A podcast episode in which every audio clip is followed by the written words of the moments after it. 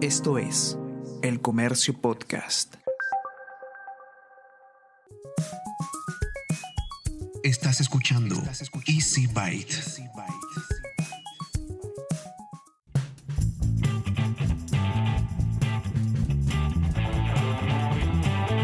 Bienvenidos a un nuevo episodio de Easy Byte, el podcast de tecnología del diario El Comercio. Mi nombre es Bruno Ortiz.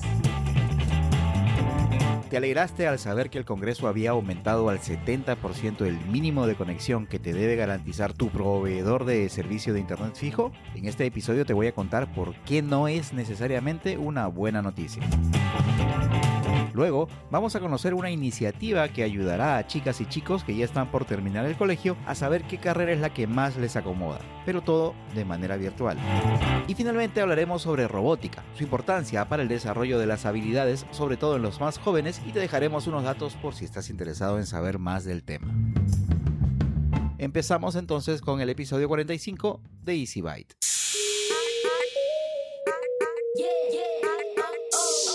Continuamos con Easy Byte y en este bloque vamos a conversar sobre un tema bastante importante y que de repente puede haber confundido al usuario porque aunque aparentemente suena como una buena noticia justamente para eh, favorecer los intereses de, los usuarios del Internet fijo, eh, aparentemente no es tanto así. Y por eso vamos a conversar hoy día con Carlos Zúñiga, que él es presidente de la Asociación de Defensa del Consumidor Elegir. ¿Cómo estás, Carlos? Gracias por aceptar la invitación.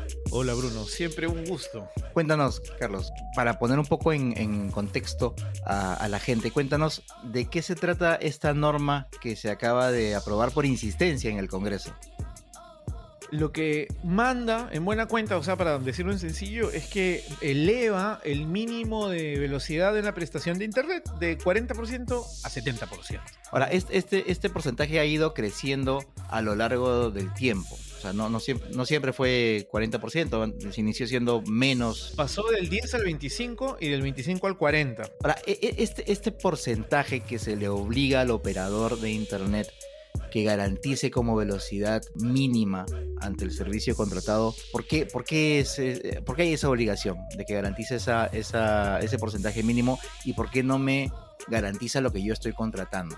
Porque lo que tú contratas es el acceso, o sea, tú lo que contratas es, digamos, la puerta de acceso al Internet. Entonces, hay condiciones para entrar al Internet que son variables, que tienen que ver con cuánta gente está conectada, a qué hora te estás conectando, a través de qué nodo, a qué página estás accediendo en qué país. Hay muchísimas variables. Entonces, más bien lo que hacen los, los estados, los reguladores de los estados, es decir, bueno, tú a mí garantízame que en condiciones normales o con una ligera sobrecarga de uso vas a poder brindar una calidad aceptable del servicio. No el 100%, no, aceptable. Esto implica que se hacen, digamos, cálculos súper complejos, lo hacen en un montón de países y la media internacional actual es esencialmente de 40%, que es lo que hasta ahora teníamos en el Perú también, ¿no? Es lo que había incorporado el OCIPTEL dentro de nuestra regulación. Es decir, que, que si yo, el estándar técnico, ¿no? La barre, el, el, mínimo técnico. Que si yo contrato entonces un servicio de 100, lo que mínimo, lo mínimo que me puede dar mi operador es 40. Eso no quiere decir que me dé siempre 40. No, que lo mínimo nada. que me va a dar en, en un momento de mucho estrés, como tú dices, de muchas conexiones, etcétera, etcétera, es 40. Claro, lo que te promete, o sea, esa es una protección al consumidor para que tú no pagues por 100 y que un día tengas pues dos, porque si no, ahí efectivamente no estarían eh, cumpliendo con la prestación, ¿no es cierto? Y además de manera permanente te darían dos megabytes por segundo, pues y entonces estarías claro. tirando plata al agua. Pero lo que, lo que hace es protegerte para decirte, en condiciones de carga, lo mínimo que te pueden ofrecer es 40. Y eso es una digamos, si lo lees desde la contraparte, eso obliga a las operadoras a que cuando monten, uno cuando accede a Internet lo hace a través de una infraestructura.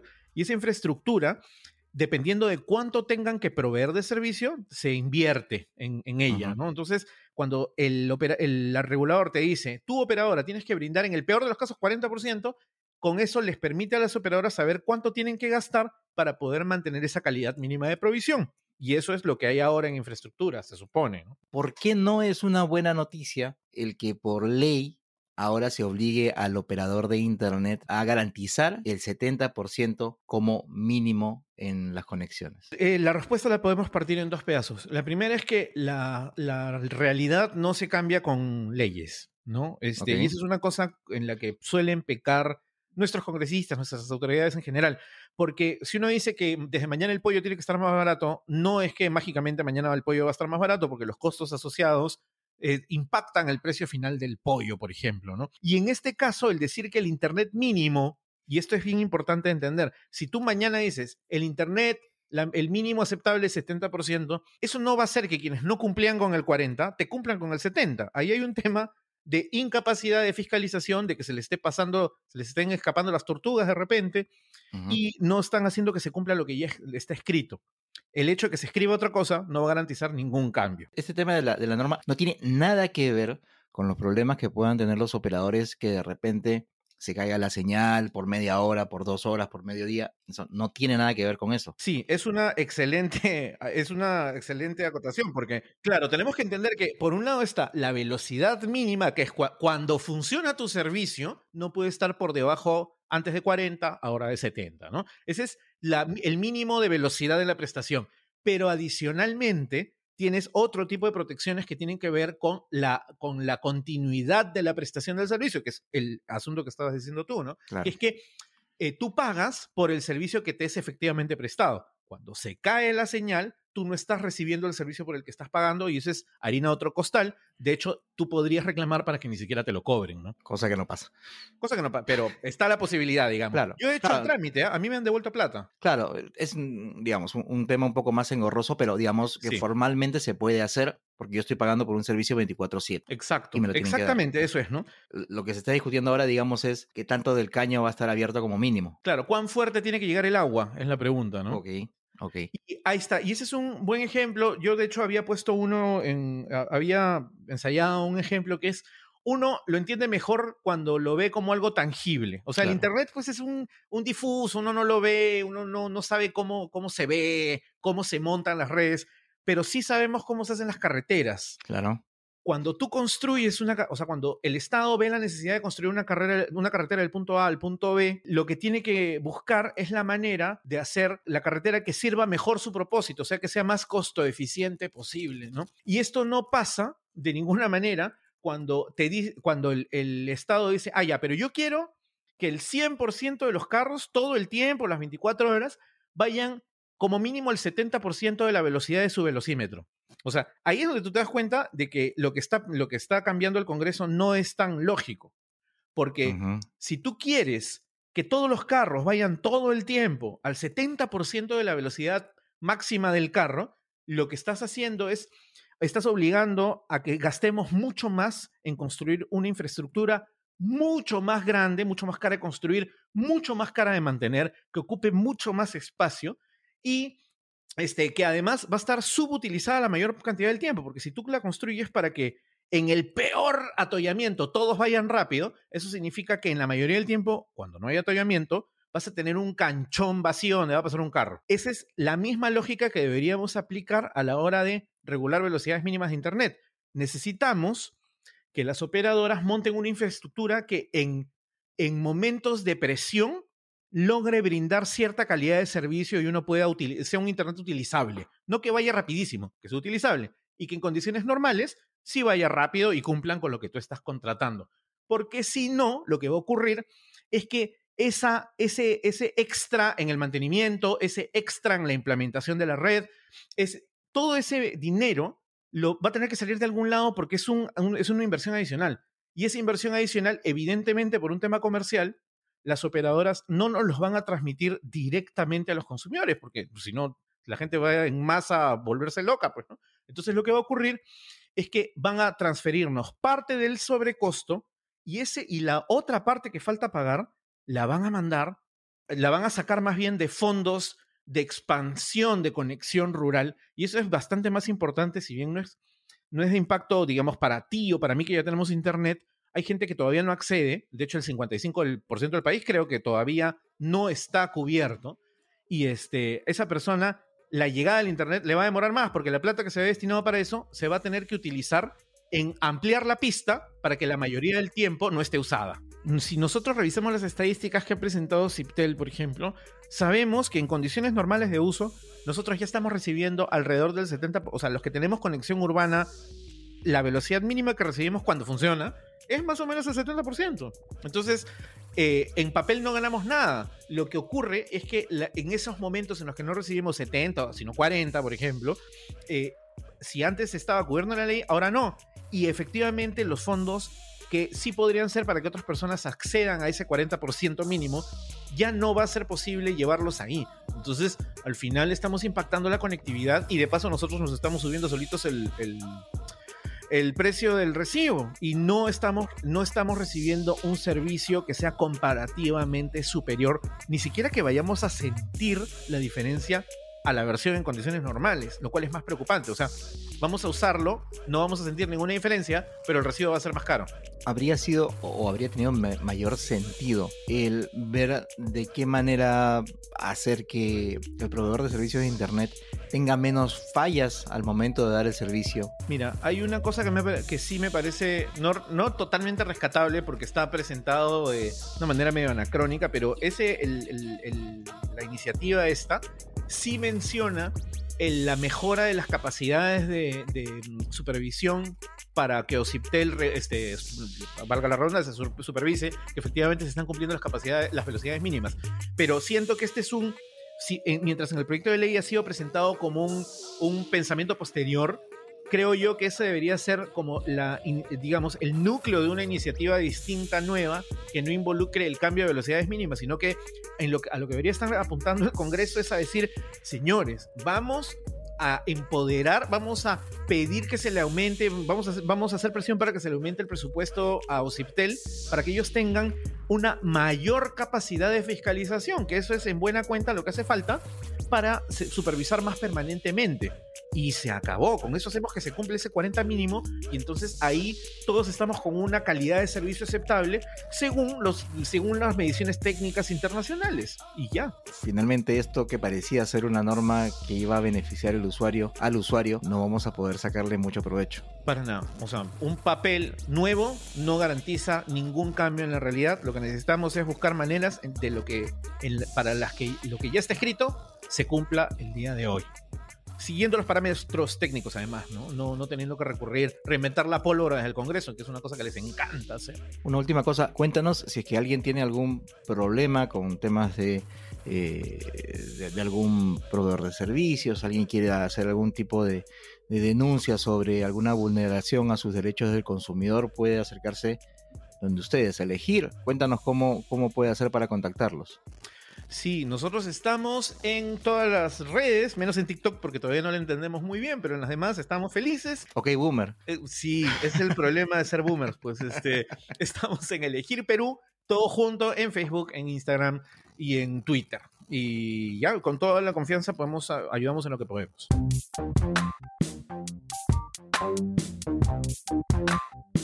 Bienvenidos a este nuevo segmento de Easy Byte y en esta oportunidad vamos a conversar de un tema que eh, probablemente le esté preocupando sobre todo a los papás como yo que tienen hijos ya en la parte final de la secundaria y están pensando cómo, cómo van a hacer si es que planean tener eh, estudios superiores, ya sea en la universidad o en un instituto.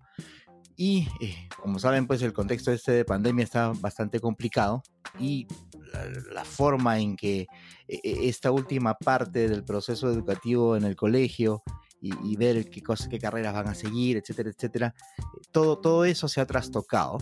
Y justo vamos a conversar en esta oportunidad con Daniel San Román, que es gerente de marketing de ISIL, sobre Descubre tu carrera, que es una actividad que tiene justamente esta institución, que ahora está saltando a lo digital, justamente para que los chicos y las chicas puedan descubrir su vocación. ¿Cómo estás, Daniel? Muchas gracias por aceptar la invitación. Hola, ¿cómo estás, Bruno? Un gusto estar acá nuevamente contigo y, hablar de esta nueva iniciativa que hemos sacado a nivel de, de orientación vocacional, ¿no? que es una herramienta totalmente digital. Cuéntanos, cuéntanos, ¿de qué trata este, esto de Descubre tu carrera? Mira, nosotros encontramos, justo leyendo gestión un día, estamos viendo gestión, y había un estudio que había realizado Ipsos que decía que el 80% de los escolares que empezaban el quinto año de secundaria no sabían qué carrera estudiar, ¿no? Entonces eh, vimos ahí que había una oportunidad de poder ingresar a, a este rubro y poder brindarle al alumno una posibilidad de entender dónde estudiar. Además, a desmedro que muchas veces los alumnos de quinto y secundaria, tal vez por la característica rebelde del comportamiento que tienen en plena adolescencia, tienen este mito pues de desestimar el proceso psicológico de una prueba, ¿no? Claro. Em, y además O, es una o- o tratar de sacarle la vuelta, ¿no? No, ya sé qué responder para, Claro, claro, ¿no? A jugar un para, poco con para el que me salga esto, ¿no? O lo otro. Y además, yo recuerdo, y no ha cambiado mucho, que si te acuerdas, la, la prueba de, de orientación vocacional es una prueba larga y un poco tediosa, ¿no? Porque Claro.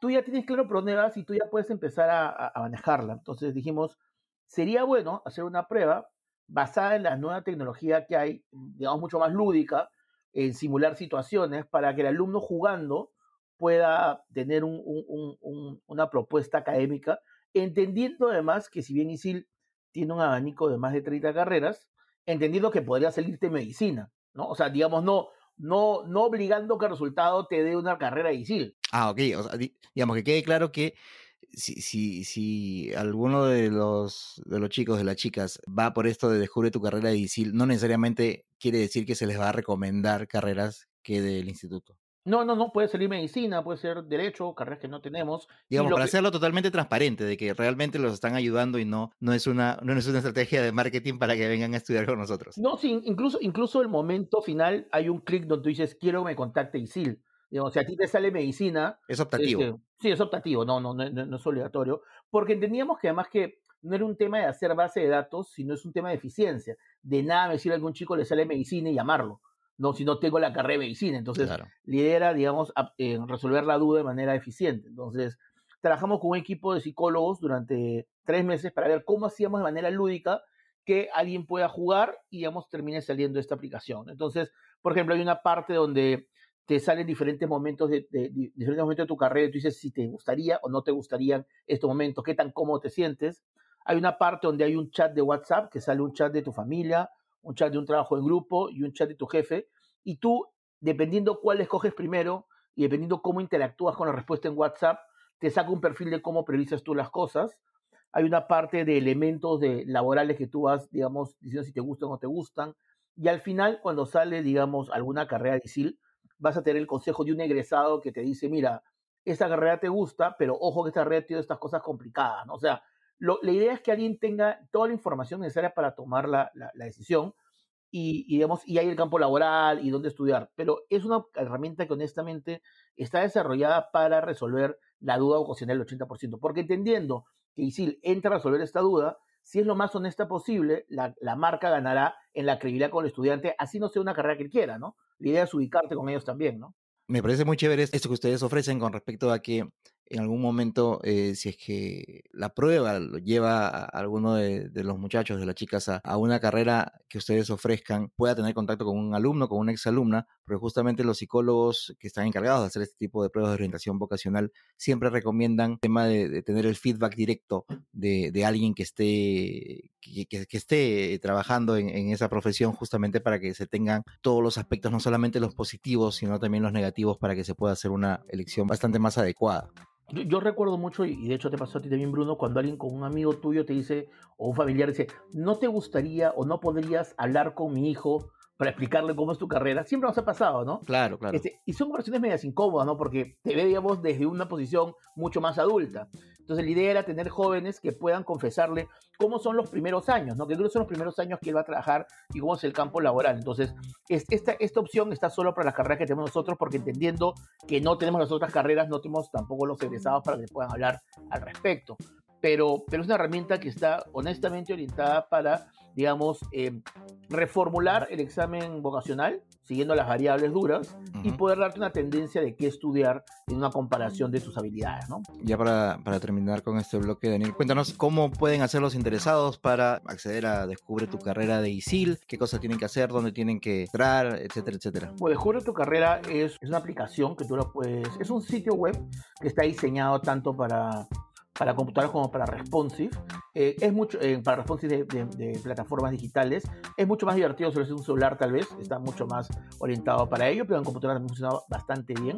Está en descubretucarrera.pe, es bastante simple dirección, descubretucarrera.pe, eh, la aplicación se lanzó en septiembre del año pasado y ha sido usada por 380 mil usuarios, o sea, es, una buena cantidad de usuarios, lo cual además nos demuestra que está correcta en el uso, además porque tiene un rebote de 33%, que es bastante reducido, y tiene una duración promedio de, de uso de la aplicación de 7 minutos, con lo cual te da a entender que efectivamente está cumpliendo esta labor de, de orientación, ¿no? Y, creo que es una buena herramienta en este momento en que los chicos están viendo dónde estudiar para sumar a su decisión, ¿no? No creo que sea la única herramienta que, pero me parece que por 7 minutos que tener un estudio bastante lúdico te va a servir para poder ver qué estudiar.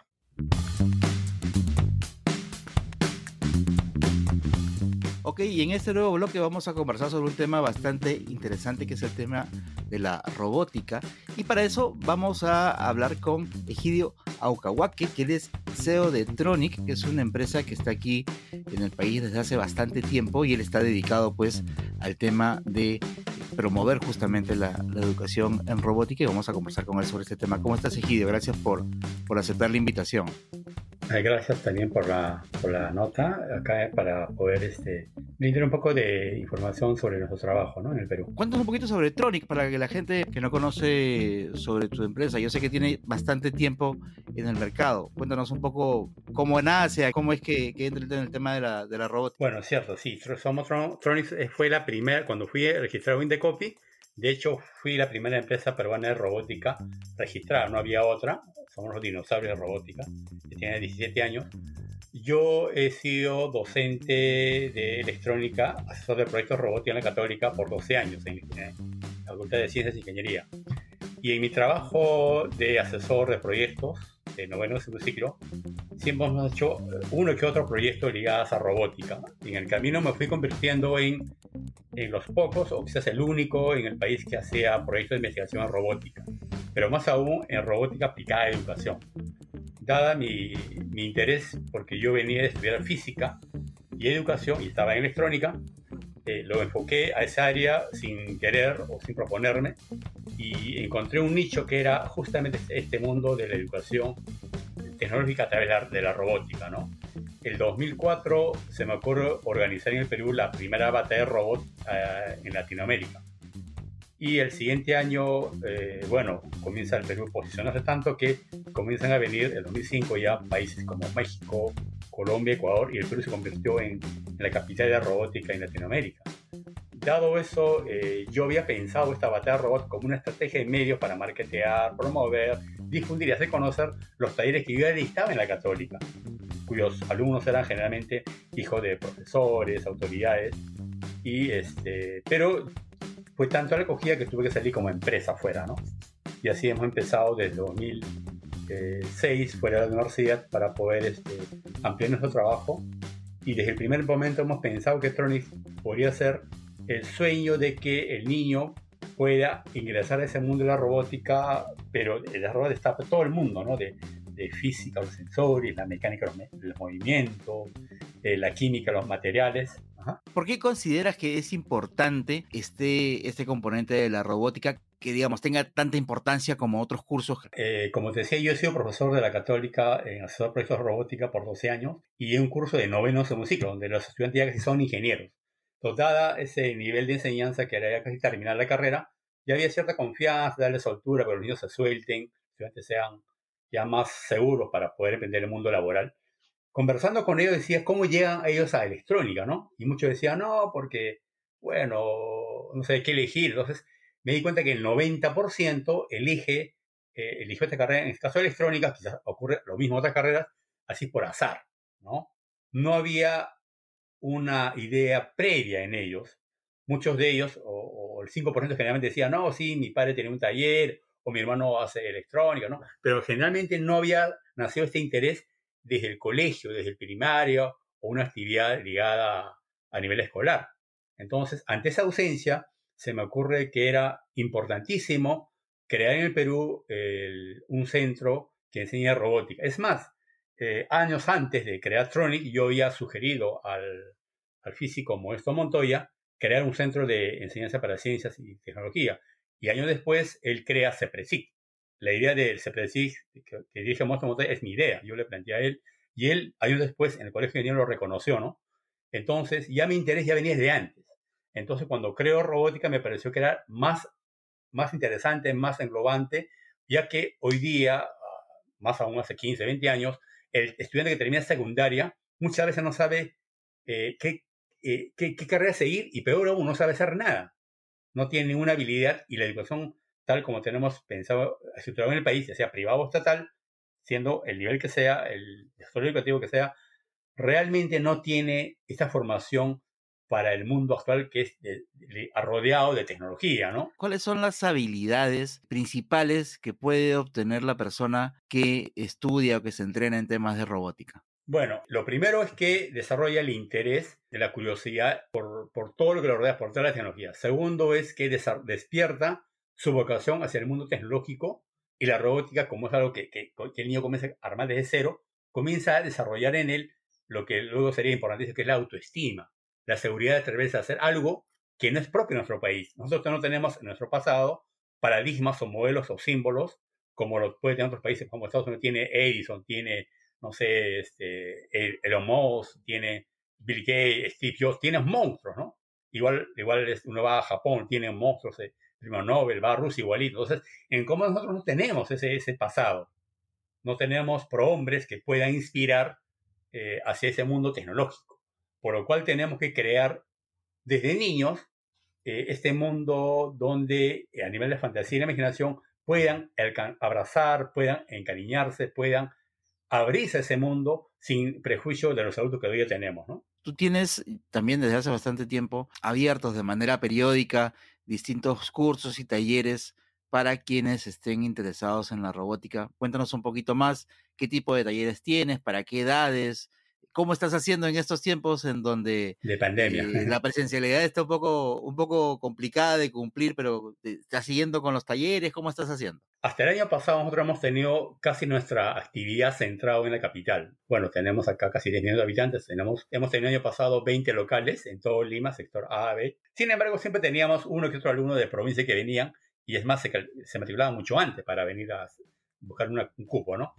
Pero este año hemos tenido todo un reto para lo cual desde el año pasado, en mayo, hemos trabajado para poder encarar de forma eficiente eh, esta virtualidad.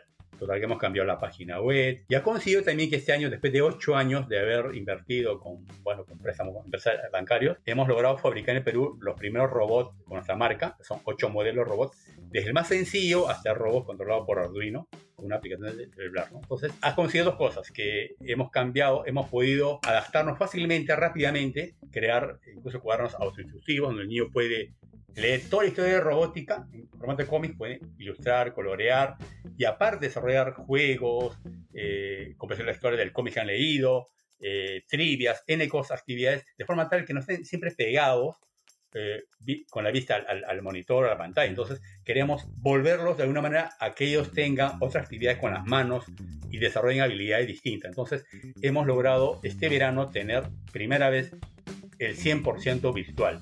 Hemos tenido, obviamente, menos alumnos que el año pasado, pero gran sorpresa es que el 30% o 35% de alumnos han sido de provincia. Hemos tenido alumnos de toda la costa, toda la sierra y parte de la selva. O sea, ha sido una, una clase realmente democrática. Hemos tenido un aula donde habían cinco niños de Lima, uno de Piura, uno de Selva, uno de Cucho. O sea, una clase realmente espectacular, donde por más de que sean diferentes eh, regiones o idiomas eh, o, o, dialectos que puedan manejar, lo, lo, lo común estos niños que son niños interesados, fascinados por la tecnología y la robótica es la entrada para ese mundo tecnológico. ¿no? Ahora, por ejemplo, ya estamos ya en, ya en nivel básico, sino intermedio, sino intermedio avanzado, y ya tenemos algunos cursos de Canadá, tengo algunos de Chile también, hay dos interesados en Colombia, Venezuela y Ecuador también. Entonces hemos logrado virtualmente acomodarnos, porque creo que como empresa tecnológica tenemos esa ventaja para poder adecuarnos, reinventarnos, ¿no? poder encarar eventos distintos como este del COVID. ¿no? ¿Cómo te pueden encontrar? ¿Cómo los, los, que estén interesados en seguir algún taller, inscribirse o inscribir a sus hijos, cómo pueden tener más información al respecto? Bueno, Tronic eh, se escribe T-R-O-O-N-I-C, W. Está en la página web, pueden entrar, o también en, Facebook pueden entrar Tronic Igualmente pueden buscar en Instagram o en Google, tenemos toda la información. Más aún, si desean ver los videos de los robots, está en YouTube. Tenemos ahí más de 900 videos este, subidos para poder apreciar nuestro trabajo. Nos puede contactar, obviamente, al WhatsApp al 988 23 2200 o también al 999 53 88 80. Igualmente, si alguien no tiene WhatsApp o quisiera escribir un correo, fácil es talleres.trunis.com.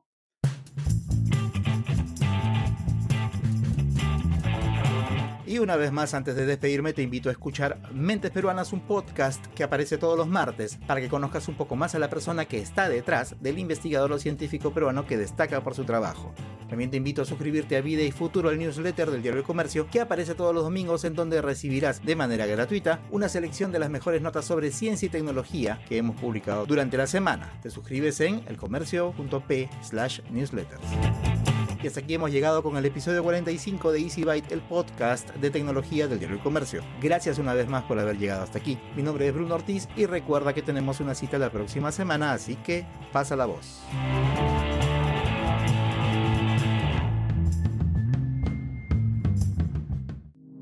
Esto fue El Comercio Podcast.